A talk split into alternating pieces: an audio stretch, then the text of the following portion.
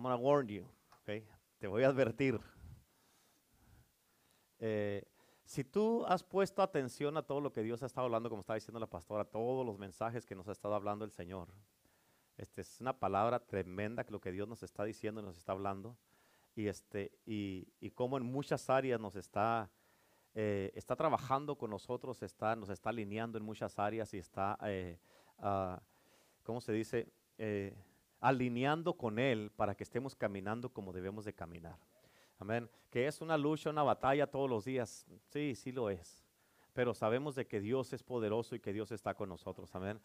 Así es que eh, este mensaje, hay unas cosas que vas a escuchar en el día de hoy que van a impactar tu vida. Y, este, y, y no te voy a decir que es un mensaje sencillo, es un mensaje fuerte. ¿Ok? Pero ah, es palabra de Dios y tú sabes que eh, vienes aquí a Iglesia el Poder del Evangelio y se te va a hablar la verdad. Amén. Y la verdad, aunque nos duela, pero es la verdad y nos va a ayudar y nos va a hacer libres. Amén. Así es que yo le titulé a este mensaje La caída. Escúchame, hace, hace unos días atrás, hace, yo creo más de una, ya más de una semana, escuché, escuché, escuché parcialmente unas noticias en el canal cristiano. Y digo parcialmente porque no las escuché todas, y no supe, para cuando ya la estaba mirando no sabía el nombre de, la persona a la que estaban hablando ni del libro que había escrito. Pero imagínate que esta, esta persona escribió su primer libro a la edad de 22 años y se convirtió en uno de los mejores libros que se vendió aquí en Estados Unidos. Esto lo escuché en las noticias de eh, porque esto le pasó a un pastor americano. Y su libro consistía en, ah, ah, en amor y relaciones. Y él siempre animaba especialmente a la juventud para que hicieran buenas decisiones. Y este pastor se convirtió en una persona bien conocida este, en escribir y en dar consejería. Y eso, esto lo hizo él por como por 20 años y estuvo pastoreando una iglesia. Y en un punto de su vida, eh, eh, te estoy diciendo lo que dijeron en las noticias, ¿ok? En un punto de su vida, su relación con Dios empezó a, a deteriorar. Y, este, y en el 2019 eh, ah, anunció que su matrimonio había llegado al fin. Y en una publicación del, Instagram escribió ah, que se acababa de divorciar. Pero escucha, él dijo, yo he tenido un cambio masivo en mi fe en Cristo Jesús. Y luego tenía una palabra que escribió allí en, esa publicación y decía deconstrucción. Uh, esa palabra en inglés es deconstruction. Pero eh, eh, esa, esa palabra es una palabra que bíblicamente, porque me puse a buscarla, bíblicamente significa la caída. O sea, él tuvo una caída. Y en todas las medidas que él tenía para definir el cristianismo, él dijo, yo no soy un cristiano. Y dijo, mucha gente me ha dicho que hay diferentes maneras de, de practicar la fe. Dijo, pero yo no la quiero practicar. Ahora, esto tal vez para muchos de ustedes no signifique nada, o, en su corazón están diciendo, pues, qué mal pastor, o que resbalado, o X cosa. Pero en realidad, eh, cuando yo escuché esto, estas noticias que la estaba mirando en la televisión, a mí es algo que en realidad me toca mi corazón porque yo también soy un pastor. Amén. Y este, y cada día, cada día, escucha lo que te estoy diciendo, cada día hay muchos pastores que están cayendo que están ah, dejando a Cristo Jesús año tras año y nadie sabe a dónde se están yendo. Cada día hay muchos cristianos sin que tener que tener un título que está cayendo, se están alejando de Cristo y se están alejando de la fe y nadie sabe a dónde se están yendo. Y escucha, esta separación de la fe en Cristo está, está pasando tanto que hay una nueva palabra que miré ahí ya cuando al final de las noticias estas, Está, eh, hay una palabra que está saliendo que a toda esta gente ya no le llaman evangélicos, le llaman exvangélicos. Y este, ah, ¿de qué se trata todo esto? Bueno, para empezar, la caída no es algo nuevo. A través de la historia, de toda la historia, ha habido hombres y mujeres que han levantado su bandera de Cristo, pero la han vuelto a bajar. Han aceptado a Cristo, pero le han dado la espalda. Han aceptado a Jesús, lo han servido por un tiempo y se han alejado de Dios. Aún en la primera generación de cristianos, ellos se enfrentaron a retos como estos. Como en la, palabra de Dios, está Pablo escribiendo acerca de una persona que andaba con él. Y, en 2 Timoteo capítulo 4, en el versículo 10, Pablo dice, porque Demas me ha desamparado amando este mundo. O sea, Pablo lo que está diciendo aquí, Demas me dio la espalda, Demas dejó la fe y Demas se fue al mundo. O sea, él se fue, me desamparó y amó al mundo y se fue. Nos dejó. Amén. Casi es raro cuando miro las noticias cristianas, eh, eh, porque en verdad siempre, sean cristianas o no, las noticias siempre son malas noticias. ¿Cuántos dicen amén? Tampoco no es cierto? Amén. Y cada vez que he mirado las noticias este, cristianas, eh, siempre, siempre pasa de que cuando miro las noticias cristianas, alguien más ha dejado la fe, alguien más ha caído en pecado y todas esas no son buenas noticias. Ni las estadísticas que he mirado, porque estaba mirando también, ahí las noticias de que, escucha, yo no sé cuántos saben lo que significa eso, pero aquí en Estados Unidos hay más de 72 millones de milenios. ¿Se han escuchado de eso de los milenios? Sí, ok. Y este, esto significa un cuarto de la población de aquí de Estados Unidos. Y la mayoría de estos milenios han dejado la fe o se han apartado de la iglesia. Ellos han escogido ser reconocidos como religious nuns. ¿Qué, qué significa eso, pastor? Ahorita te voy a decir. Es como cuando estás haciendo un cuestionario, eh, eh, un cuestionario tiene uh, como tres, cuatro diferentes respuestas para que tú escojas. Y, digamos, uh, digamos eh, eres cristiano, eres católico, mormón o testigo de Jehová y el último tiene none. Y, este, uh, y todos los, eh, la mayoría de estos millenniums han marcado la última respuesta que es none. Y en el 2008 hicieron una encuesta y se dieron cuenta que el 70% de estos milenios son catalogados como personas que no tienen ninguna afiliación con ninguna religión. Diez años después, en el 2018, creció el número de los millenniums a 95% de los que, que son personas que no tienen ninguna afiliación religiosa. O sea, ahora tienes que entender esto, todas estas personas son que dejaron la iglesia y se fueron de la iglesia y ya no son parte de una iglesia. Tal vez muchos de ellos iban a la iglesia como muchos de tus hijos porque los traían los padres como tú traes a tus hijos. Pero en cuanto ya se convierten en la mayoría de edad que pueden hacer sus propias decisiones, dejan la iglesia y nunca más vuelven a ir a la iglesia. ¿Ok? Ahora, otra cosa que está pasando es la caída de la atendencia, de la gente que atiende a, la, la tendencia de la gente a la iglesia aquí en Estados Unidos. Amén. ¿Por qué? Porque ha declinado eh, la gente que está atendiendo la iglesia o que está asistiendo a una iglesia. Han declinado los números muy grandemente. Pero por eso, escucha esto bien importante. Lo, que tú tienes que, ah, ah, lo que tú escuches es más, de personas que digan, no, que la iglesia está explotando, que están teniendo un crecimiento grandísimo. No es cierto. No es cierto porque hay unas estadísticas que yo estaba mirando el otro día en las noticias y escucha, empezaron desde 1937 donde dice en el 1937 la gente que atendía o asistía a la iglesia en Estados Unidos era de un 75%. 50 años después hicieron otra estadística en los 80s y había bajado al 68%. 20 años después, en el año 2000, hicieron otra estadística y bajó al 62%. Para el 2010 había bajado al 59%. Y en el 2019, que fue la última estadística, hace dos años que hicieron, la gente que atiende a la iglesia aquí en Estados Unidos bajó al 47% solamente. Ponte a pensar en eso. Y toda esta gente que atiende a la iglesia no nomás son cristianos. O sea, el número de la gente que atiende a la iglesia, este, como no nomás son cristianos, es mucho más bajo que el 47%. Ahora, y todo esto es algo que está declinando diariamente y los números están bajando de la gente que está atendiendo a la iglesia y eso no es una buena señal. Pero el problema de todo esto aquí, el problema principal no es gente que está en la caída. Ah, ¿Por qué? Porque no es gente que está en la caída porque se han alejado de la iglesia o de la fe. El problema de la caída de la gente es gente que están cayendo de Cristo. ¿Estás entendiendo? Es gente que está cayendo de Cristo. Ahora, en la Biblia nos dice, en Hebreos 10, 29, dice, ¿cuánto mayor castigo pensáis que merecerá el que pisoteare al Hijo de Dios y tuviere por inmunda la sangre del pacto en la cual fue santificado y hiciere afrenta al Espíritu de gracia? En otras palabras, la misma sangre que te limpió que la misma sangre que te, que te lavó tus pecados, la misma sangre que, que te purificó, como dice aquí, te santificó, la misma sangre que, como dice la palabra de Dios, que aún limpió tu conciencia. Ahora mismo, como muchos se han alejado de Dios, muchos le han dado la espalda a Dios, ahora ellos mismos están pisoteando esa misma sangre. Amén. ¿Qué significa esto para nosotros? Escúchame, tienes que poner mucha atención, porque ah, la apostasía no refleja que se está levantando un nuevo movimiento de ateos.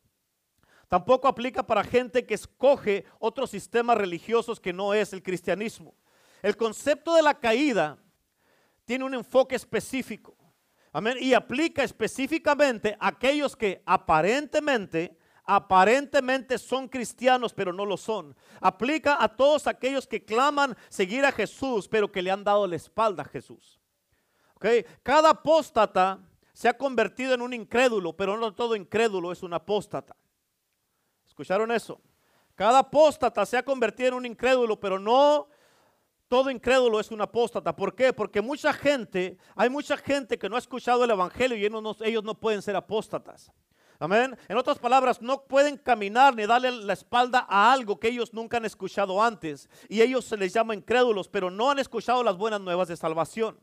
Okay, ahora, un apóstata es alguien que está bien familiarizado con el Evangelio de Jesucristo y sabe lo suficiente para ser salvo, pero ha escogido darle la espalda a Cristo, alejarse de la iglesia, alejarse de Cristo, amén, alejarse del camino de Dios. Escucha, alguien dijo una vez, solamente hay dos maneras de irte a la bancarrota, es gradualmente o instantáneamente. Amén. Es lo mismo con la bancarrota espiritual. La gente empieza a alejarse gradualmente de la iglesia y de repente, y para cuando se dan cuenta, ya están bien fríos. ¿Cuántos dicen amén? Ahora la pregunta es, ¿por qué estoy hablando en este día de la caída? Tal vez tú te estás preguntando, pastor, ¿a dónde va con todo esto? Escúchame. Porque este punto de la apostasía es un punto que mucha gente no le pone atención en el mundo. Ahora, si en el mundo no le ponen atención, amén, eh, eh, eh, bueno, más bien, si muchos en la iglesia no saben nada de esto y no le ponen atención, menos en el mundo. ¿Sí o no? Y mucha gente que está en la iglesia, aún estando en la iglesia, capta esto, mucha gente que está en la iglesia, aún estando en la iglesia, ya han apostatado, ya le han dado la espalda a Cristo. Tú puedes estar aquí, pero eso no significa que estás bien con el Señor y, tal vez ya apostataste y ya le diste la espalda a Cristo. Amén. Y, como sabemos, como sabemos, como sabemos en la escritura, una de las señales de los últimos tiempos es el aumento de personas que se van a proclamar a sí mismos. En inglés es uh, auto, uh, proclaim themselves. Se van a proclamar a sí mismos cristianos, no más de nombre, pero al final van a terminar rechazando a Cristo. Amén. Escucha, porque esto es bien importante y tú tienes que entender lo que dice la palabra de Dios. Déjate yo lo que dice la Biblia o dónde está lo que te estoy diciendo. Ahí en, las en tus notas, en 2 Tesalonicenses capítulo 2, versículo 1 al 3, la Biblia dice, pero con, con respecto a la venida de nuestro Señor Jesucristo y nuestra reunión con Él, los rogamos, hermanos, escucha con mucha atención el versículo 2, que no os dejéis mover fácilmente de vuestro modo de pensar. En otras palabras, escucha, no te dejes de mover o no te dejes llevar por lo que tú piensas o lo que tú dices. Es que yo creo así, es que yo creo que las cosas deben de ser así. Escucha, lo que yo pienso o lo que tú piensas es lo que menos importa, es lo que dice la palabra de Dios, es lo que dice Dios, eso es lo que importa. Por eso, no te dejes mover fácilmente. Dice, pues, ni, os, ni, os conturbéis ni por espíritu ni por palabra, ni por carta como si fuera nuestra, en el sentido de que el día del Señor está cerca. Nadie os engañe en ninguna manera, porque no vendrá sin que antes venga la apostasía y se manifieste el hombre de pecado, el hijo de perdición. Escúchame cuidadosamente, pon atención. Esto en verdad es una profecía para el día de mañana que tiene implicaciones para nosotros en el día de hoy. Porque depende de lo que hagamos ahora, nos va a afectar el día de mañana. Y escucha, esta carta que Pablo le escribió aquí no es un defecto gradual de la iglesia. Pablo le llama la caída. Amén. La caída que va a pasar en un tiempo específico, en un día específico y en un momento específico. Amén. Dice la Biblia que en los postreros días el amor de muchos se enfriará. Yo me pregunto, ¿cuántos de ustedes ya se les enfrió el amor y ni cuenta te has dado? Amén. Pero esto va a pasar en un momento específico y Pablo le llama a esto que se han apartado de la fe. Y va a pasar esto de acuerdo a la escritura durante lo que llamamos el tiempo de la tribulación. Escúchame, la mayoría de ustedes saben que hay cosas que debemos de saber y tener cuidado. ¿Sí o no? Pero una de las cosas que va a pasar en el futuro y lo sabemos bíblicamente, es el rapto de la iglesia. Va a venir cuando Cristo va a venir y en arrebatamiento y se va a llevar la iglesia. La Biblia dice que Dios va a descender, Cristo va a descender y se va a llevar al cielo a todos los que pusimos nuestra fe y nuestra confianza en Jesucristo. Y esto puede pasar en cualquier momento. No hay señales específicas del día que va a pasar esto. Amén, esto puede pasar hoy día antes de irnos de aquí de la iglesia. Puede pasar antes que te vayas a tu casa. Pero como estamos ahorita en estos tiempos, escúchame, si tú estás esperando que algo pase para arreglarte, para arrepentirte y para hacer las cosas bien, te vas a quedar atrás. Amén. Ahora, ¿hay señales que están apuntando a la venida de Cristo? Yes. Sí las hay. Y todas estas señales ya están pasando. Pero si tú te estás esperando a que algo pase para ponerte bien, te puedes quedar. Amén. En otras palabras, puede pasar en cualquier momento en el que estamos viviendo ahorita. Pero escucha, después del rapto, cuando ya todos nos hayamos ido con Cristo, todos digo los que aceptamos, lo aceptamos en nuestro corazón como Señor y Salvador, y nuestros pecados han sido lavados con la sangre preciosa de Cristo y estamos sirviéndole fielmente. La Biblia dice que va a haber un periodo de siete años. Amén. Siete años de tribulación. Y esto literalmente va a ser el infierno en la tierra. Amén. Pero escucha, y está, la tribulación está dividida en dos partes. Tres años y medio es la primera parte de la tribulación. La segunda parte es lo que se le llama la gran tribulación. Amén. Y cuando Pablo le escribió a los tesalonicenses, él les dijo, en, que él les dijo, en el tiempo de la tribulación, les dijo, va a haber una caída, una gran caída, dijo Pablo. Pero escúchame, escucha esto, supongamos, ¿ok? Suponiendo que todo esto va a pasar cuando sea la mitad de la tribulación, lo que es en la gran tribulación. Digamos que esta caída no pasa hasta la mitad de la, tribulación, que son los primeros tres años y medio. Después, y, y, acuérdate, la tribulación empezará inmediatamente después que Cristo venga por la iglesia. No se te olvide que la raptura puede pasar en cualquier momento. ¿Cuántos dicen amén? Esto significa que todos estos eventos de lo que te estoy hablando ahorita, todas estas cosas pueden pasar durante nuestro tiempo aquí en la tierra. Ahora, si Jesucristo llegara ahora, todo esto empezará a pasar en tres años y medio a partir de hoy. Amén. O sea, esto no es algo que va a pasar miles de años adelante donde tú no te tienes que preocupar y que pase lo que pase al cabo para cuando pase ya no voy a estar aquí. No. Eso es vivir en ignorancia. Amén. ¿Por qué? Porque puede pasar antes que se acabe el año. Los cristianos aquí en Tesalónica, ellos enfrentaron persecución y ellos pensaron que estaban viviendo en los últimos tiempos. Pero claro que sí debemos de preocuparnos cuando estamos siendo atribulados. Pero Pablo les, les escribió y les dijo que no se, les dijo, no se atribulen. ¿Por qué? Porque todavía no pasa la caída. Amén. Y eso quiere decir que todavía no estás en la tribulación, es lo que Pablo les estaba diciendo. Si la caída ya hubiera pasado, entonces estuvieras en la tribulación, pero no ha pasado. Y para nosotros aquí tampoco ha pasado todavía.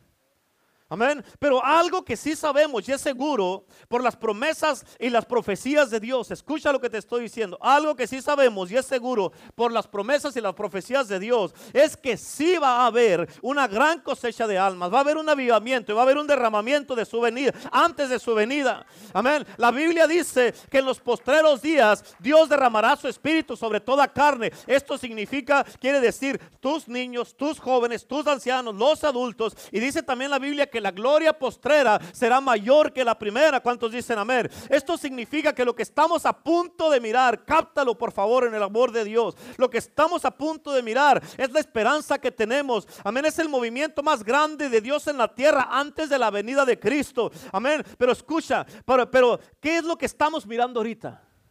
¿Qué es lo que estamos mirando? No estamos mirando eso. ¿Qué estamos mirando ahorita? Una caída. Amén la caída de muchos cristianos que están dejando a Cristo. Pero aún por el gran amor de Dios, aún en el tiempo de la tribulación, la Biblia habla de 144 mil judíos que van a venir a la tierra. Y esa, yo, yo pienso, yo lo pienso de esta manera, que esa va a ser la última oportunidad para un avivamiento para los que se queden atrás. Y si no te salvas ahí, ya nunca más te vas a salvar. Si no te salvas ahí, tú mismo vas a tener que pagar por tu propia salvación con tu cabeza. Amén. Por eso tú y yo debemos estar creyendo y orando, creyendo y orando, creyendo y orando y no parar de creer por este derramamiento y avivamiento que Dios nos va a dar. ¿Cuántos dicen amén?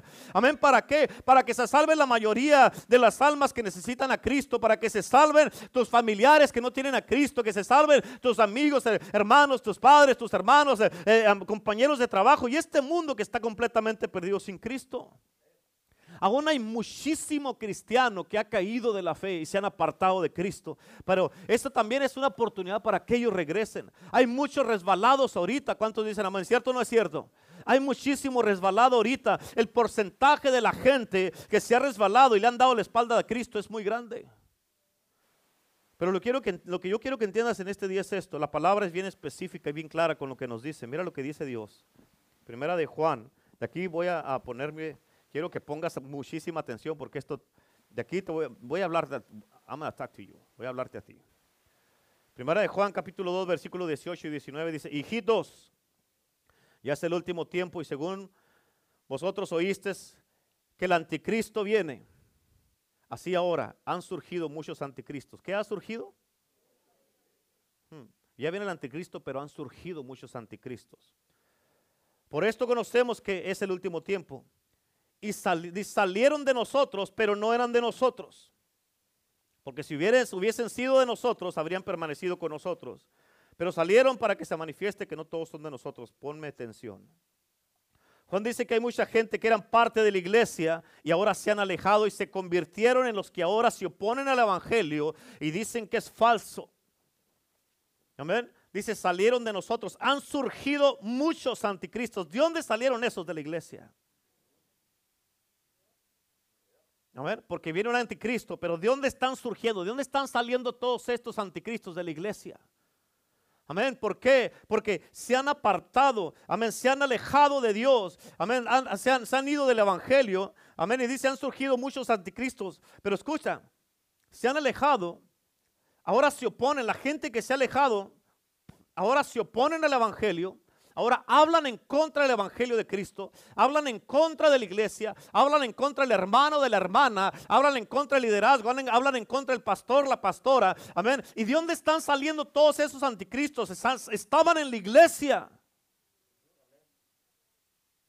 Pero se fueron. Y al momento que se fueron, se convirtieron en parte del movimiento del anticristo, porque eso es lo que va a hacer el anticristo, querer destruir la iglesia, a, a los hombres y las mujeres de Dios en la casa de Dios. ¿Sí? ¿Me estás entendiendo? Amén. Ahora, ah, lo que ellos defendían ahora están en contra de anticristo. Lo que ellos decían, esta es mi casa, esta es mi iglesia, este es mi pastor, estos son mis hermanos, ahora están en contra de ellos. Dios, ¿de dónde están surgiendo todos estos anticristos? ¿Estaban en la iglesia? Por eso tú tienes que tener mucho cuidado. Hermano, hermana, tienes que tener mucho cuidado. Amén. ¿Quieres ser tú considerado un anticristo? Por eso dice, salieron de nosotros, pero no eran de nosotros. ¿Cómo puede pasar esto? ¿Cómo es que alguien ha probado las bondades de Dios, el amor de Dios, la misericordia de Dios, la gracia de Dios, el perdón de Dios, que Dios te sacó, me sacó, nos sacó de un montón de cosas por las que estábamos, nos sanó nuestros cuerpos, nos libertó, nos restauró nuestras familias, matrimonios, nos, nos libertó, nos quitó la mente depravada que teníamos, nos quitó los vicios, nos quitó todas las cadenas que teníamos? ¿Cómo es que alguien que ha probado todas estas cosas puede caer. Amén. Hay tres cosas que pueden pasar. Porque, porque, escúchame, tienes que entender, ¿por qué es que la gente se desaniman y se alejan de Dios? ¿Por qué? Número uno, apúntale ahí, número uno, porque están engañados. Porque están engañados. ¿Cuántos dicen amén? Están engañados. Eh, y lo vamos a leer en la Biblia. Ahí mismo en la Biblia. Quiero que me pongas atención, por favor, y no se te pase todo esto. Primero de Timoteo 4, versículo 1 y 2 dice, pero el Espíritu dice claramente que en los postreros días algunos apostatarán de la fe. ¿Qué van a hacer? Apostatarán de la fe. Escucha, escuchando espíritus engañadores y doctrinas de demonios por la hipocresía de mentirosos que tienen que utilizar la conciencia. Escucha, tienes que entender esto. De acuerdo a esta escritura, bueno, apostatarán de la fe. Escucha, toda gente, toda, persona que apostata de la fe quiere decir, significa que se alejó y dejó el camino de Cristo. ¿Sí o no? ¿Sí me está entendiendo? Dejó el camino de Cristo. Apostataron, se fueron, dejaron a Cristo. ¿Por qué? Dice ahí la escritura, yo no lo escribí, dice la escritura. Amén. Escuchando a espíritus engañadores y doctrinas de demonios. Quiere decir que alguien, alguien que vino y te plantó una semilla Alguien que vino y te empezó a hablar y te empezó a decir algo que ya con lo que no estaba de acuerdo, algo con lo que ya no le gustó en la iglesia, algo que ya no le gustó el pastor, la pastora, del hermano, de la hermana, del, del ministerio en el que estaba sirviendo. Vino y te plantó una semilla. ¿Con qué propósito? De engañarte y a lo que dice la escritura, eso es de que escuchaste una doctrina de demonios. ¿Por qué? Porque un demonio quiere engañarte a ti. ¿Para qué? Como dice el versículo, para que apostates de la fe. A ver, por eso, be careful what you hear. Toda persona que viene y te habla en contra de tus hermanos y hermanas en Cristo, en contra del liderazgo, en contra de, si estás en el ministerio de niños y te hablan en contra de Vero y de María, si estás en, la cocina y te hablan en contra de Cristina, si te hablan en contra de los pastores, de los apóstoles, si te hablan en contra de alguien, toda persona que viene y te habla en contra de alguien en la iglesia, viene con un espíritu engañador y una doctrina de demonio. Y te van a engañar si no tienes cuidado. Y cuando te engañen, te van a causar que esa semilla de fruto y vas a apostatar por lo que vistes. Amén. Ahora, de acuerdo a esta escritura, hay fuerzas demoníacas invisibles. Por eso tú tienes que tener cuidado que no se te, se te plante esa semilla a ti, que tú no seas de los que cause a otros que apostaten. Hay fuerzas demoníacas invisibles que están operando en nuestro mundo y están agarrando y engañando a la gente para que abandonen su fe en Cristo. Y están siendo influenciados aún mucha gente en las iglesias con muchos líderes. Hay muchos líderes que los están liderando equivocadamente. Es impresionante mirar el engaño que hay en tanta iglesia. También aquí en Timoteo lo que está hablando, está habla de falsos maestros, escucha, dice, o por la hipocresía de mentirosos. Y escucha, tienes que entender esto. Falsos maestros es personas que van con, alguien. Yo voy con el hermano Mike y le empiezo a decir algo, le estoy enseñando algo, quiero que mire algo. Y le estoy enseñando algo. Amén. Y yo estoy siendo un falso maestro. ¿Por qué? Porque yo quiero que el hermano Mike mire algo en contra de él. Y ya cuando yo logro que él mire lo que yo estoy mirando, él se le ha pegado mi espíritu, amén, el espíritu engañador y una doctrina de demonios. Y ahora él está viendo a través de mis ojos y ya somos dos. Amén. Ya tiene un filtro que yo le puse. ¿Estás entendiendo? Ahora él ya no actúa como él. Ahora, y luego, luego, ¿sabes qué es lo que pasa? Es de que él va a empezar a mirarse como yo. Y ya logramos los dos mirarlo mal a él. ¿Me estás entendiendo? Por eso es importante, o sea, ¿a quién estás escuchando? ¿A quién le estás enseñando con tu estilo de vida lo que tú eres? Y la Biblia dice que estos son hombres y mujeres que causan un daño tan grande espiritual al manipular a la gente, manipular a la gente para sus propios propósitos. Y ellos saben lo que están haciendo, pero lo que Pablo dice aquí es de que ni siquiera tienen conciencia porque ha sido sellada su conciencia. En otras palabras, han perdido la sensibilidad. Por eso mucha gente son parte de la caída. ¿Por qué? Porque se envuelven con personas equivocadas que terminan engañándolos. Los engañan, amén, con lo que les dicen, con las semillas que le plantan. Y como son engañados, amén, logran que esta gente ya empiecen a, escuchar doctrinas de demonios o cosas que no deben escuchar y cuando eso pasa, los causan. El propósito del enemigo, robar, matar y destruir, es causarte que apostates y dejes la fe. ¿Ok?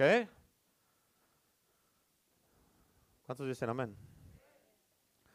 ¿Por qué cae la gente entonces? Número dos, porque están desilusionados. Porque están desilusionados. ¿Están aprendiendo algo?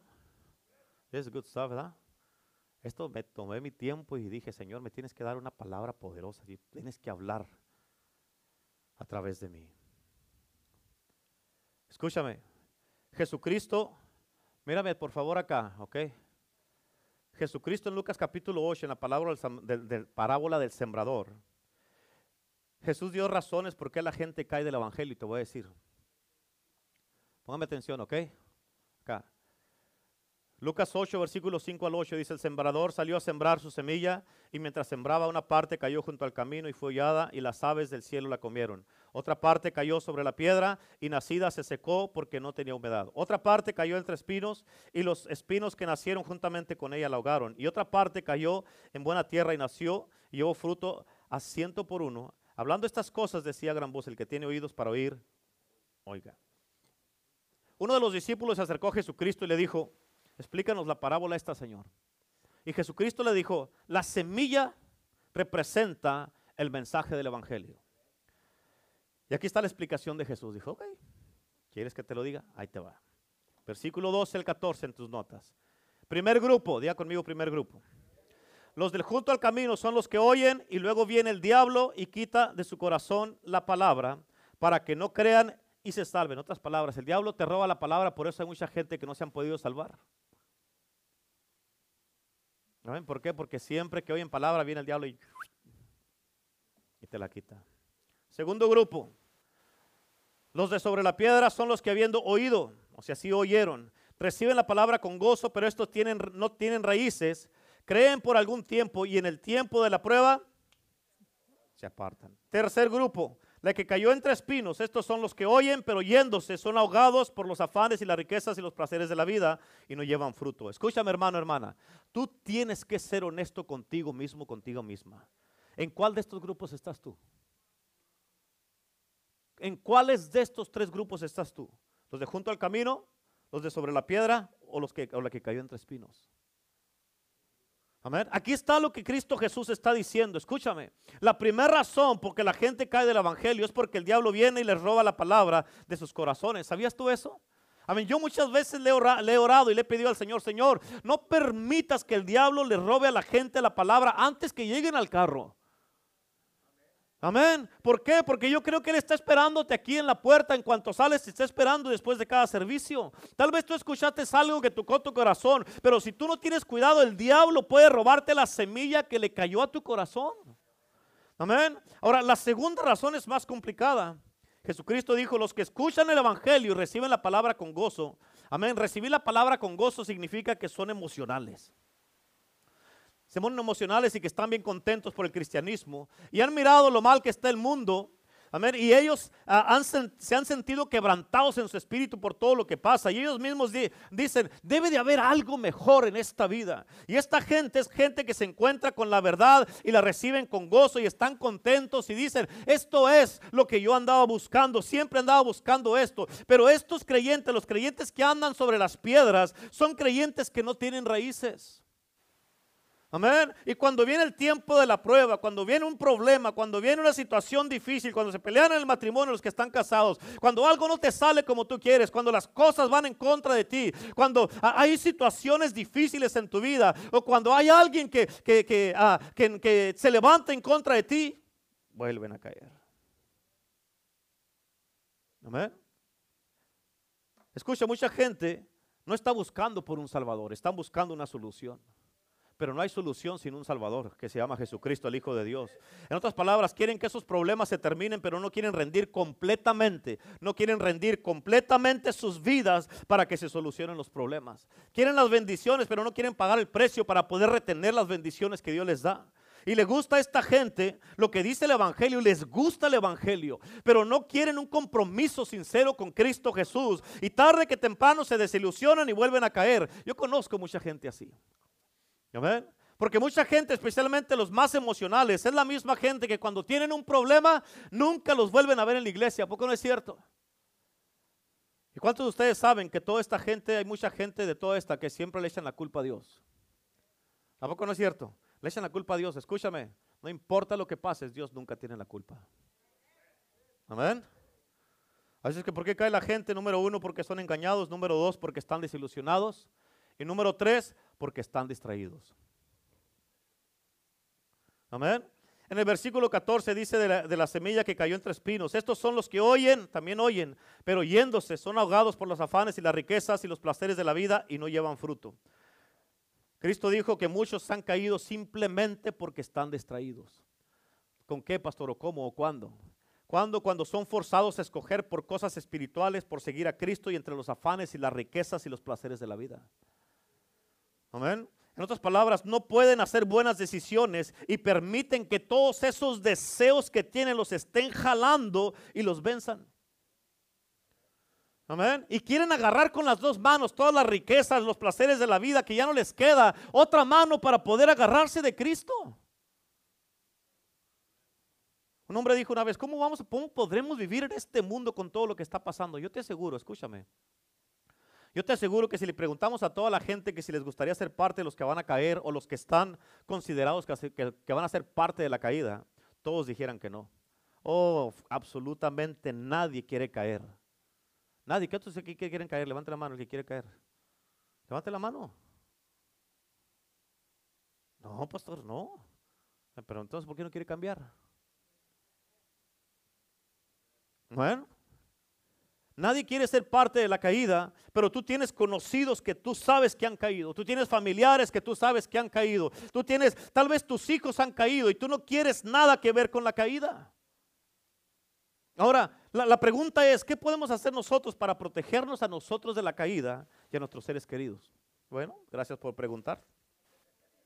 Número uno, otra vez, número uno, examínate a ti mismo. Examínate a ti mismo. Esto es lo que dice la Biblia. Ahí está el versículo.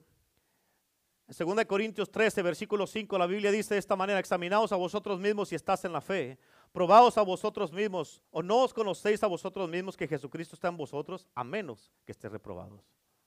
En nuestro lenguaje, sin, que no es Reina Valera, examínate a ti mismo si estás en la fe. Pruébate a ti mismo. ¿No te conoces a ti mismo que Jesús está en ti? Al menos que estés reprobado.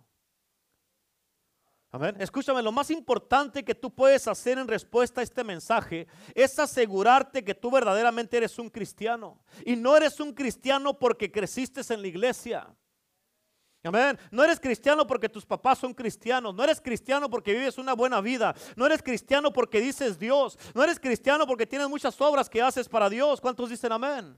Porque la Biblia nos dice claramente, fíjate cómo dice en Mateo 21, Mateo capítulo 7, versículo 21 al 23 dice, no todo el que me dice Señor, Señor entrará en el reino de los cielos, sino el que hace la voluntad de mi Padre. ¿Quién? ¿Quién?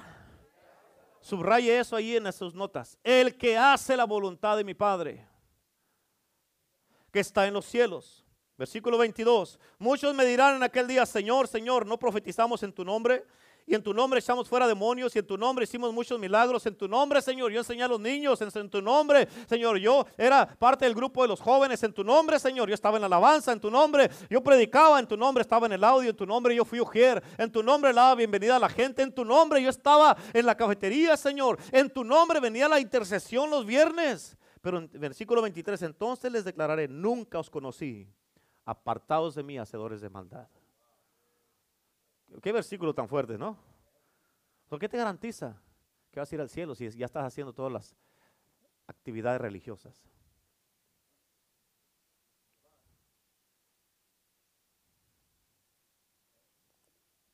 Aquí nos está diciendo todo lo que te acabo de decir. En otras palabras, no eres cristiano porque haces, haces cosas o vienes a la iglesia. No eres cristiano, además, si tienes que venir a la iglesia, tenemos que venir a la iglesia, yes. Claro que sí, la Biblia dice no dejando de congregarnos como algunos tienen por costumbre. En otras palabras, en otras, fíjate, tienes que entender, las buenas obras no nos van a llevar al cielo. Quien nos va a llevar al cielo, quien te va a llevar al cielo es Jesucristo, el Hijo de Dios. Es que nos arrepientamos de todos nuestros pecados. Es que lo aceptemos en nuestro corazón como nuestro Señor y nuestro único Salvador. Es que cambiemos nuestros malos hábitos. Es que cambiemos nuestras vidas. Es que empiecemos a vivir para Jesucristo. Es que seamos obedientes a Él. Es el saber que tus pecados han sido alabados con la sangre de Cristo. Amén. Por eso en 2 Corintios 13, 5 la Biblia dice, ¿no te conoces a ti mismo? ¿No sabes que Jesucristo está en ti? Yo te pregunto en el día de hoy, ¿sabes que Cristo está en ti? ¿Has puesto tu fe en Él? ¿Estás seguro que Él vive en tu corazón? Y como dice en Mateo, ¿estás haciendo la voluntad de Dios?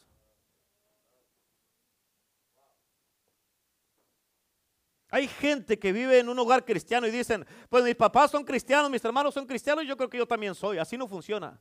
Dios no tiene nietos, solamente hijos. Amén. Así que todo esto, es más, escucha, lo más, esto es lo más importante. Tú tienes que invitar a Jesucristo para que entre en tu corazón. Tienes que pedirle perdón y asegurarte que te perdone todos tus pecados y Él tiene que ser el salvador de tu vida. Amén. Lo más importante, y eso es lo que define, eso es lo más importante y eso es lo que define si eres un verdadero cristiano versus un cristiano de nombre solamente. Amén. Es lo más importante porque si tú te mantienes en esto, podrás mantenerte parado y firme hasta el fin. Amén. ¿Qué podemos hacer entonces, pastor? Número dos. Número dos. Anímate a ti mismo. Quiero que entiendas porque este punto está poderosísimo. Poderoso. Amén. Míreme acá. Ya apuntaron, míreme acá. En 1 Samuel leemos de que, míreme acá. Nomás digo la escritura, no quiere decir que voy a leer. Pero en primera, Samuel, en primera de Samuel leemos acerca de David. Amén. David estaba en un desastre en este tiempo, en este punto de su vida.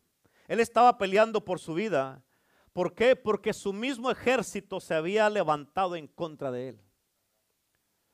Amén. Fueron a pelear un día y cuando regresaron sus familias habían sido llevadas cautivas, sus esposas, sus hijos, todas sus posesiones y les habían quemado todo. Y David era el líder.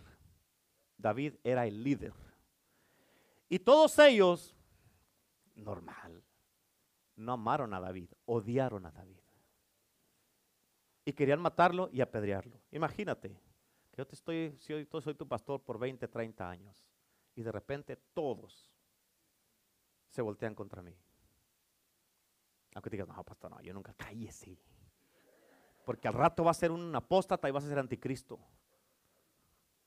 Yo nunca voy a caer, nunca digas que nunca vas a caer, porque eso es ponerle un reto al enemigo para que ah, vamos a ver si es cierto. Aquí todos se voltearon en contra de David y querían matarlo y querían apedrearlo. No lo amaban a David, porque perdieron cuando se te toca lo que quieres. Ahí se te mira tu verdadero color. Ese es un buen tema, ¿no? Cuando se te toca lo que quieres, se te mira el verdadero color. Ya no te camuflajeas. Resalta ahí. Se te, pones colorado. De repente, ah, pastor, no le mirar ese color. A ver, cuando se te toca lo que quieres, se te mira el verdadero color. Y aquí estamos hablando, ¿de qué está hablando, pastor? Pues explíquemelo. Oh, pérese, pues. Cuando te tocan tu esposa o tu esposo, cuando te tocan tus hijos, tus finanzas, tu salud, cuando se muere alguien. Cuando alguien viene, viene tu líder, tu pastor y te llama la atención y no te gusta, te mira el color. Amén. Unos parecen arcoíris, tienen de todos los colores, dependiendo de la situación. Amén. Así se mira ahorita un arcoíris. Yo, yo lo miro con por fe. Es el pacto de Dios. es el pacto de Dios. Amén. Aleluya. Así es que todos querían matar y apedrear a David. Y escucha, ¿cuál es nuestro punto? Anímate a ti mismo. David en este punto no tenía a nadie. ¿Escucharon lo que dije? Él no tenía a nadie. En este punto David estaba solo. ¿Por qué? Porque todos se voltearon contra él, en contra de él. Y esto es lo que dice la Biblia, nomás apunta la escritura, no creo que la puse ahí, pero en 1 Samuel 30, en el versículo 6, la Biblia dice, mas David se fortaleció en Jehová su Dios. ¿Escuchaste lo que pasó? ¿Quién lo fortaleció? Pero dice, él, mas David se fortaleció en Jehová su Dios. Primera de Samuel 36. ¿Qué dijo? Tú platicando. ¿Y qué dijo. Primera de Samuel 36. A ver. Mas David, escucha, él Él se fortaleció en Jehová su Dios. Todos dijeron, ¿quién lo fortaleció? Jehová su Dios. No, Él fue a fortalecerse en Él. Dios no lo fortaleció, Él se fortaleció en Él. ¿Sí? Escucha, porque muchas veces tú no, tú no tienes que esperar a que alguien venga y te fortalezca. Muchas veces tú tienes que fortalecerte a ti mismo en el Señor. Esa es tu responsabilidad y tienes, es tu responsabilidad. Y tienes que entender y número uno, examinarte a ti mismo, asegurarte que estás en la fe. Y luego tienes que animarte a ti mismo, fortalecerte a ti mismo, porque muchas veces no va a haber quien te ayude. Amén. Y tú tienes que fortalecerte a ti mismo, animarte a ti mismo y levantarte a ti mismo muchas veces. En otras palabras, escucha, tú mismo edifica tu relación con la intimidad que tienes con Dios. Tú mismo métete a la palabra de Dios para ver qué es lo que Dios te está hablando y aférrate a sus promesas. Es bueno que haya gente que nos, que nos, uh, que, nos anime, nos fortalezca. Amén. Es bueno que esté tu esposa, que esté tu esposo, que estén uh, unos amigos, que esté el hermano, la hermana, el pastor, los pastores, los líderes. Es bueno, pero va a haber veces donde tú vas a estar solo y no va a haber gente a tu alrededor y tú tienes que fortalecer a ti mismo. ¿Me estás entendiendo? Tienes que fortalecerte a ti mismo, aférrate a las promesas de Dios. Porque no todo el tiempo va a pasar eso. No todo el tiempo va a estar tu esposa ahí contigo. No todo, el tiempo va a estar tu esposo, no todo el tiempo va a estar el líder, no va a estar un hermano, una hermana, tus amigos, amén, tus padres. No todo el tiempo va a estar el pastor ahí contigo. Pero cuando tú ya sabes esto, escucha, sí, ok, no, pues cuando estoy ahí con ellos o, o, X cosa, entonces sí, nos vamos a fortalecer unos a otros, pero va a haber tiempo donde vas a estar solo. Y esto no quiere decir que en el tiempo que estás solo, no quiere decir que a nadie le importas. Es que Dios está tratando contigo para que tú vayas con Él. Que tú vayas con Él. ¿Cuántos dicen amén? Vayas con Él. Porque si no, si yo me fortalezco así, hoy eh, me fortalezco en Renato, y si un día sale y ando medio débil, y no está Renato, pues me va a venir para abajo. ¿Verdad? Si Él se fortalece conmigo y un día yo salgo a predicar y yo no estoy aquí y, y, y, y nomás está dependiendo de mí, se va a venir para abajo.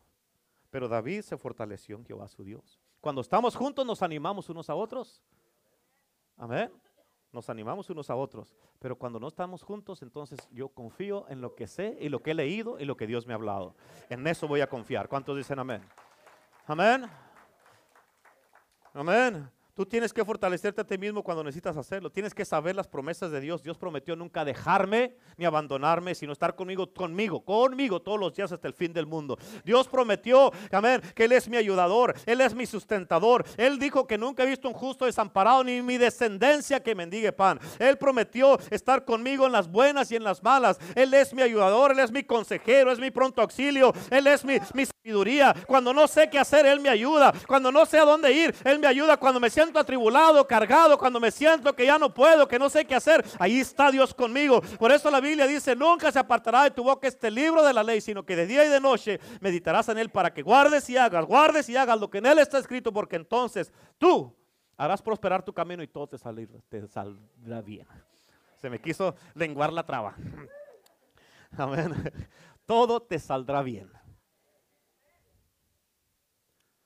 ¿Cuántos dicen amén? That's good stuff. Esas son buenas noticias. Amén. Gloria a Dios por cada uno de ustedes. Amén. Yo me fortalezco cuando están aquí en la iglesia, que están aquí, vinieron, gloria a Dios, me fortalezco. ¿Por qué? Porque están aquí. Pero ¿qué si un día no vienen? Ay, ay, ay. ¿A quién le voy a predicar, Señor? Pues a la pastora le predico. Amén. Siéntese ahí, vamos, ahí le va. Póngase. En el tiempo de la ¿Cómo se llama lo que pasó ahorita? Eso.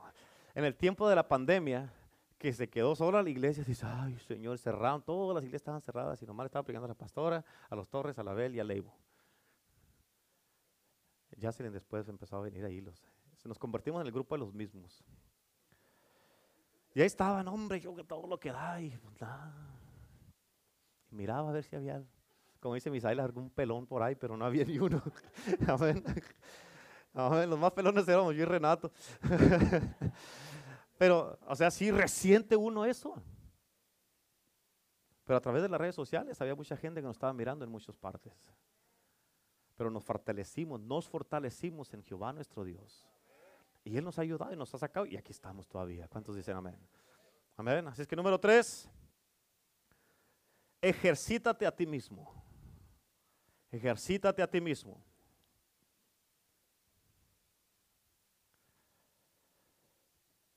Primera de Timoteo 4, versículos 7 y 8 dice, desecha las fábulas profanas y de viejas, ejercítate para la piedad, porque el ejercicio corporal para poco es provechoso, pero la piedad, el ejercicio, el ejercicio corporal es el ejercicio que haces para tu cuerpo y que ahí, para que te mires como el pastor, no, así, eso, eso para poco aprovecha.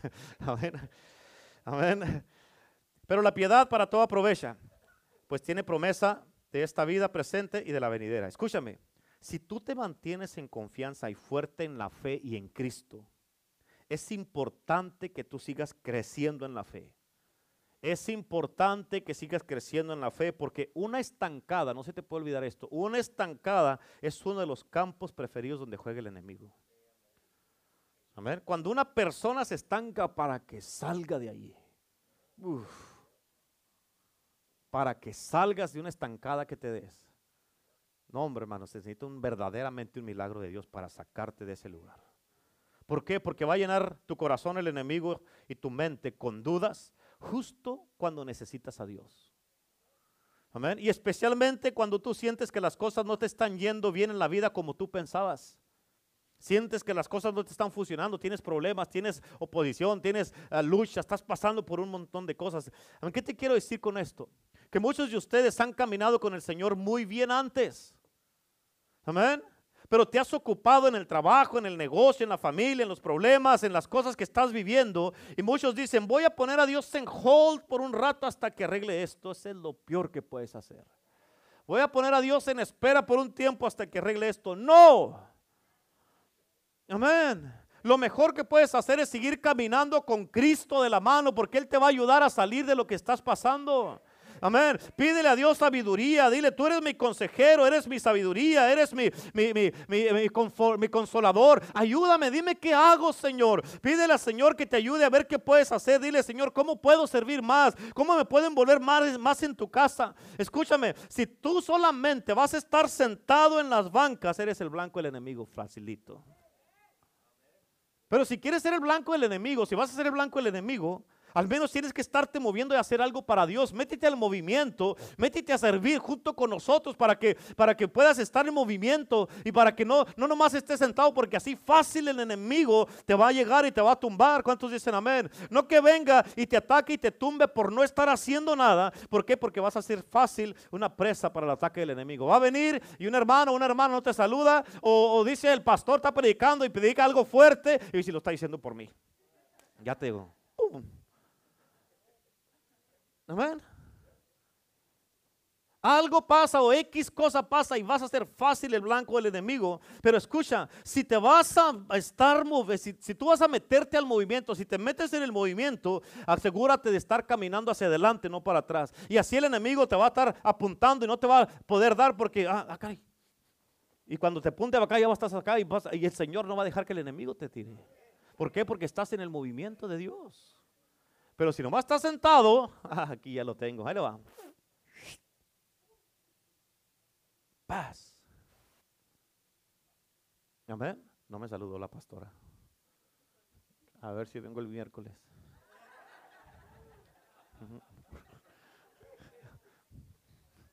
I'll show you. Yo te le voy a enseñar.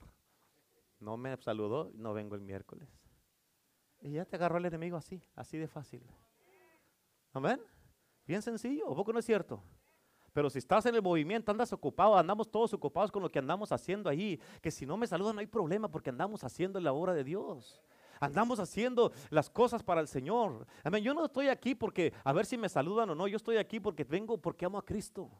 Si me saludan o no me saludan, no voy a dejar de amar a Cristo, no te voy a mirar diferente a ti. Pero obviamente, politely o políticamente o por el respeto, porque tenemos manners, nos saludamos unos a otros, nos damos un abrazo. Eh, pastor, pastora, ¿cómo está, hermano, hermana? Nos saludamos y nos abrazamos.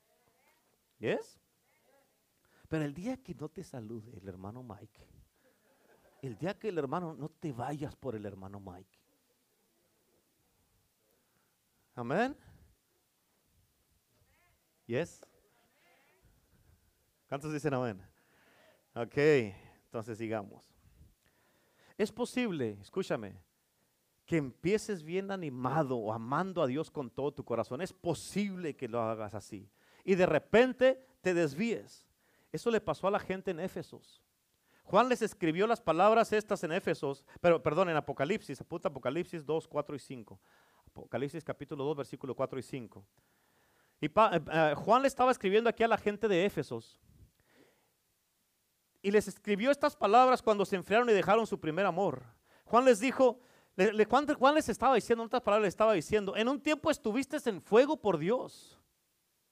La iglesia se abría para cualquier cosa y tú eras el primero que llegabas. Querías ser parte de todo lo que se hacía en la iglesia. Te gustaba ayudar y estabas disponible. Ahora estás muy ocupado. Estabas disponible para ayudar en la obra para que siguiera avanzando. Tú eras el primero en llegar y el último en irte. Tú eras parte del equipo y de repente algo pasó. De repente cosas pasaron.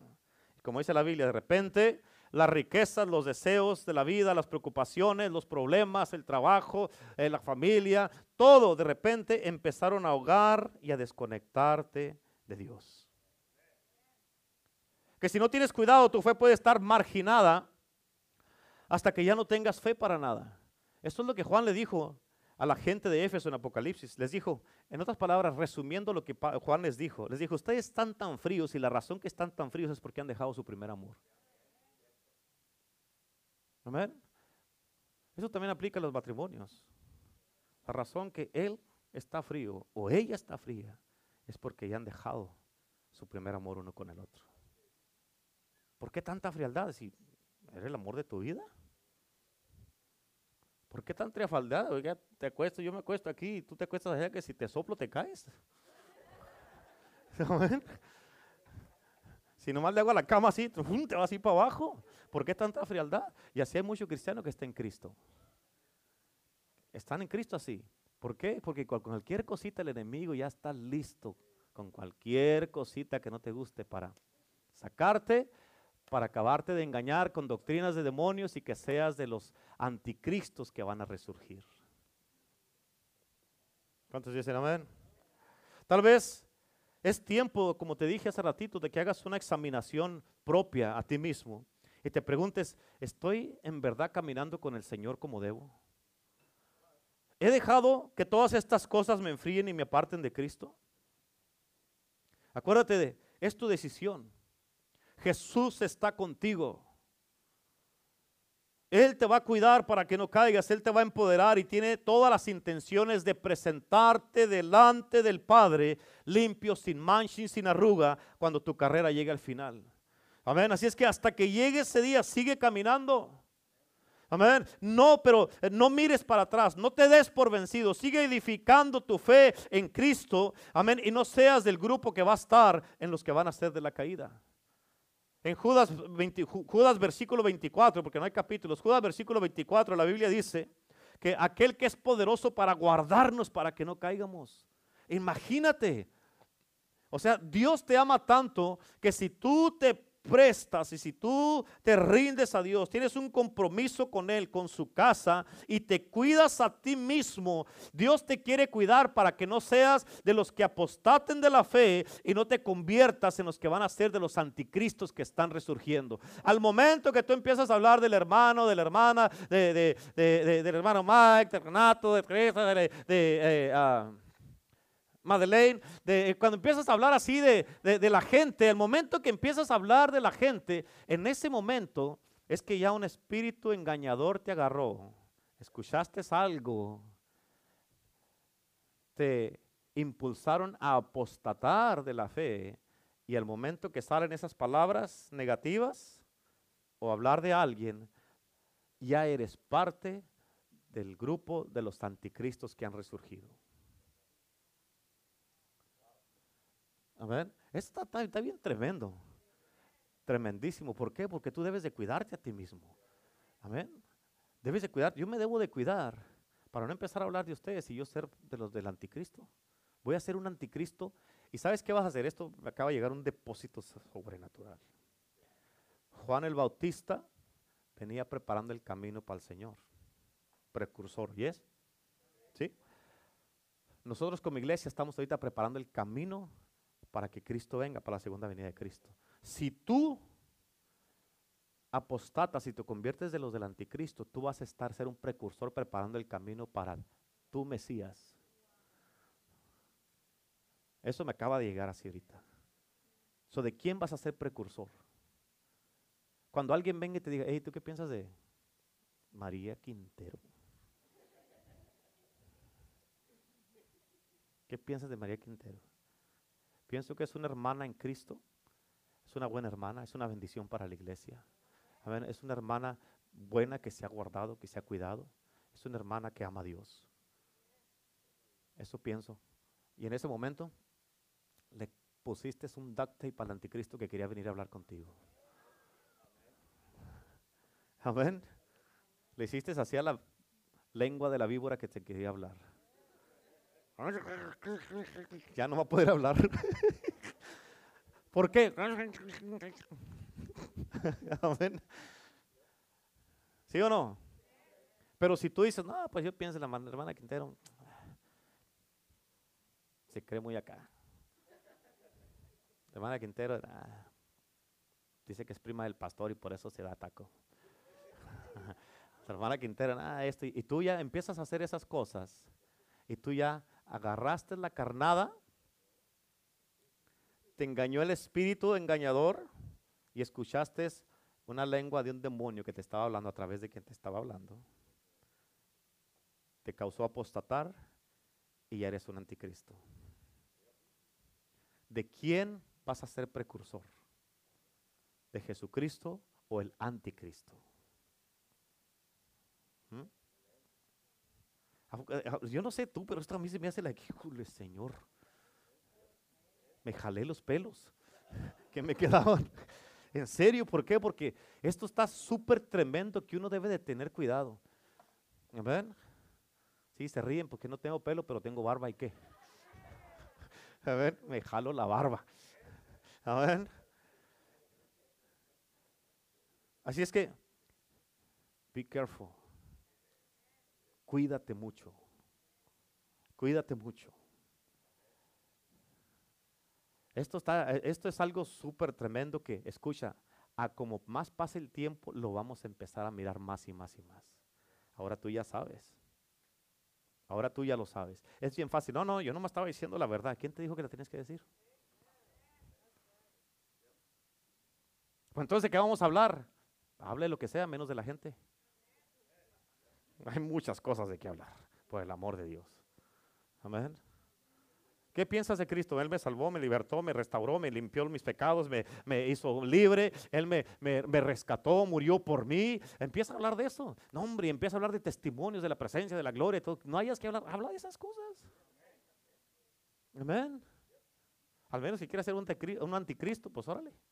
Y hoy día, en el nombre de Jesús, todos los anticristos que hayan estado aquí, Todavía no estamos en el tiempo de la tribulación. Tienes tiempo de cambiar esa naturaleza y venir a la naturaleza de Cristo, el Espíritu de Dios. Hoy día tienes la oportunidad de decir, no más, nunca más voy a ser un anticristo ni me voy a levantar en contra de un hermano, una hermana de mi iglesia, de la iglesia de Cristo, porque si te levantas en contra del pastor, no te está levantando en contra de mí, te está levantando en contra de Cristo. Amén. Fue lo que Dios le dijo a, los hijos de Israel cuando se levantaron en contra de Moisés. Dijeron, no te vienes en contra de él, te estás levantando en contra de mí. Y Dios defendió a Moisés. Amén. Y por eso, o sea, tú tienes que entender esto, es importante, de que no más, no más lo vas a hacer. No más lo vas a hacer. No me voy a levantar en contra de mi iglesia, no me voy a levantar en contra de mis hermanos, no me voy a levantar en contra de las cosas de Dios. Yo no voy a ser parte de ese grupo porque aquí está diciendo claramente la palabra de Dios que están surgiendo muchos, están surgiendo. Y todos estos anticristos son los precursores del que viene. Por eso, oh my God in heaven. ¿Qué tengo que hacer, Señor, para ser salvo? Dijo aquel. ¿Sí o no? ¿Qué tengo que hacer para ser salvo? Y hoy día, escucha una vez más. Dios aquel que es poderoso para guardarnos, para que no caigamos, Dios no nos va a dejar caer. Tenemos un Dios que nos ama. Pero así como Dios no te va a dejar caer a ti, Él tampoco quiere que tú lo dejes, que lo sueltes a Él, sino que te agarres de Él fuertemente. Amén. Por eso la Biblia dice en Isaías 41, 13, dice la palabra de Dios, porque yo soy Jehová. No están tus notas, Isaías 41, 13. Porque yo Jehová soy tu Dios, quien te sostiene de tu mano derecha y te dice, no temas, yo te ayudo. Él te está sosteniendo de tu mano derecha. Está sosteniendo, pero no lo sueltes. No lo sueltes. Amén. No lo sueltes. ¿Cuántos dicen amén? Así es que en el día de hoy, escucha, no importa, escucha lo que te estoy diciendo, porque ya terminé. Mira, ya. Ahí está eso, pero tengo mucho aquí. pero escucha, no importa, en todos los que estamos aquí, los que me estén mirando, no importa lo que hayas hecho. ¿Escuchaste lo que dije? No importa lo que hayas hecho. No importa lo que hayas hablado, no importa lo que hayas pensado, porque los pensamientos son palabras no habladas y Dios conoce tus pensamientos y las intenciones del corazón. No importa, no importa, no importa cómo hayas pensado eh, de la gente, de tus hermanos, tus hermanas aquí. No importa lo que hayas criticado, no importa lo que hayas eh, eh, hecho, dicho, o si te levantaste en contra de alguien, o, tú criticaste a alguien, o fuiste con alguien más, hablar mal de alguien más. No importa lo que me hayas hecho a mí o a la pastora o lo que has hablado de nosotros, no importa, aquí termina todo. Aquí termina todo, ¿me están escuchando? Aquí termina todo y aquí envuelve todo empezar donde, ok, Señor, de aquí renuevo todo. Regreso contigo y yo yo, cada quien personalmente, cada, esto no es por pareja, esto es personalmente. Cada quien personalmente va a decir, Señor, en este momento yo me arrepiento por todo lo que hice, porque no había aprendido esto y yo había sido parte de los que habían sido engañados. Ya no quiero ser engañado, háblame tú la verdad a mí, Señor. Por eso la Biblia nos dice en las escrituras que te leí, no seas movido en tu manera de pensar. O sea, Señor, yo había sido engañado, había escuchado cosas que no debería haber escuchado y en lugar de parar la gente le seguí el rollo. Amén. Es que Señor, ahora, hoy día, Señor, yo no quiero ser parte de esos anticristos que están surgiendo, que se están levantando y que se van a levantar en contra. Que, imagínate tú levantándote en contra de la misma iglesia.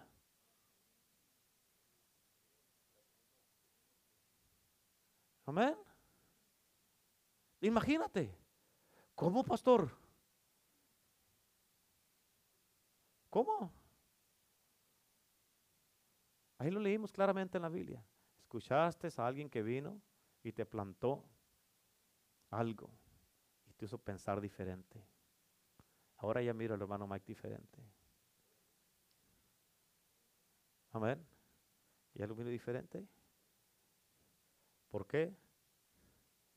Porque vino la cat y me dijo algo de él y ahora ya lo miro diferente una doctrina diferente y ahora somos dos contra uno y somos un anticristo y yo, amén, levantados en contra del cuerpo de Cristo, porque Él, uno solo, Él es el cuerpo de Cristo. Uno solo, muchos miembros, un cuerpo. Te, levantas en contra de uno, te levantas, en contra de todos.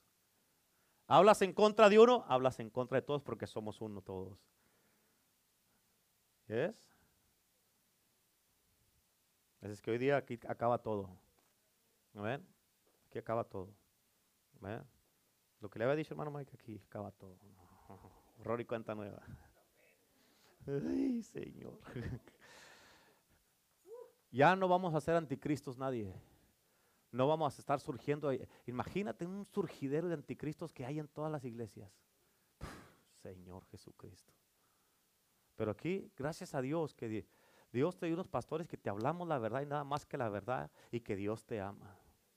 Gracias a Dios por eso. ¿Por qué? Porque esto nos ayuda a cambiar, porque muchas veces podemos vivir todo un cristianismo. Escucha, si este mensaje lo escucharan, todos los cristianos se arrepintieran y cayeran de rodillas.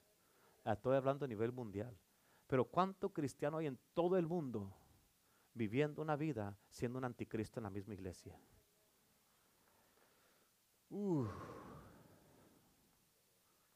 Así es que aquí acaba todo y aquí empieza todo. Este es el principio del fin.